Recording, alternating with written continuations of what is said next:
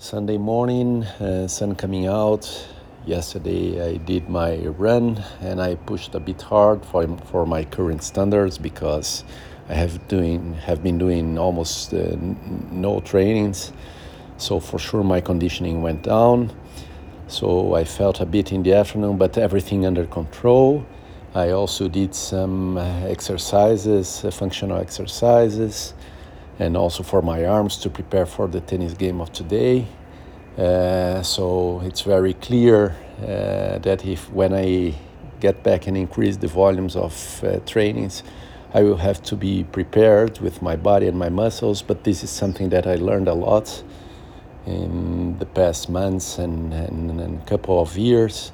So I know how to to prepare my body to be injury free um, and yeah, that's the idea.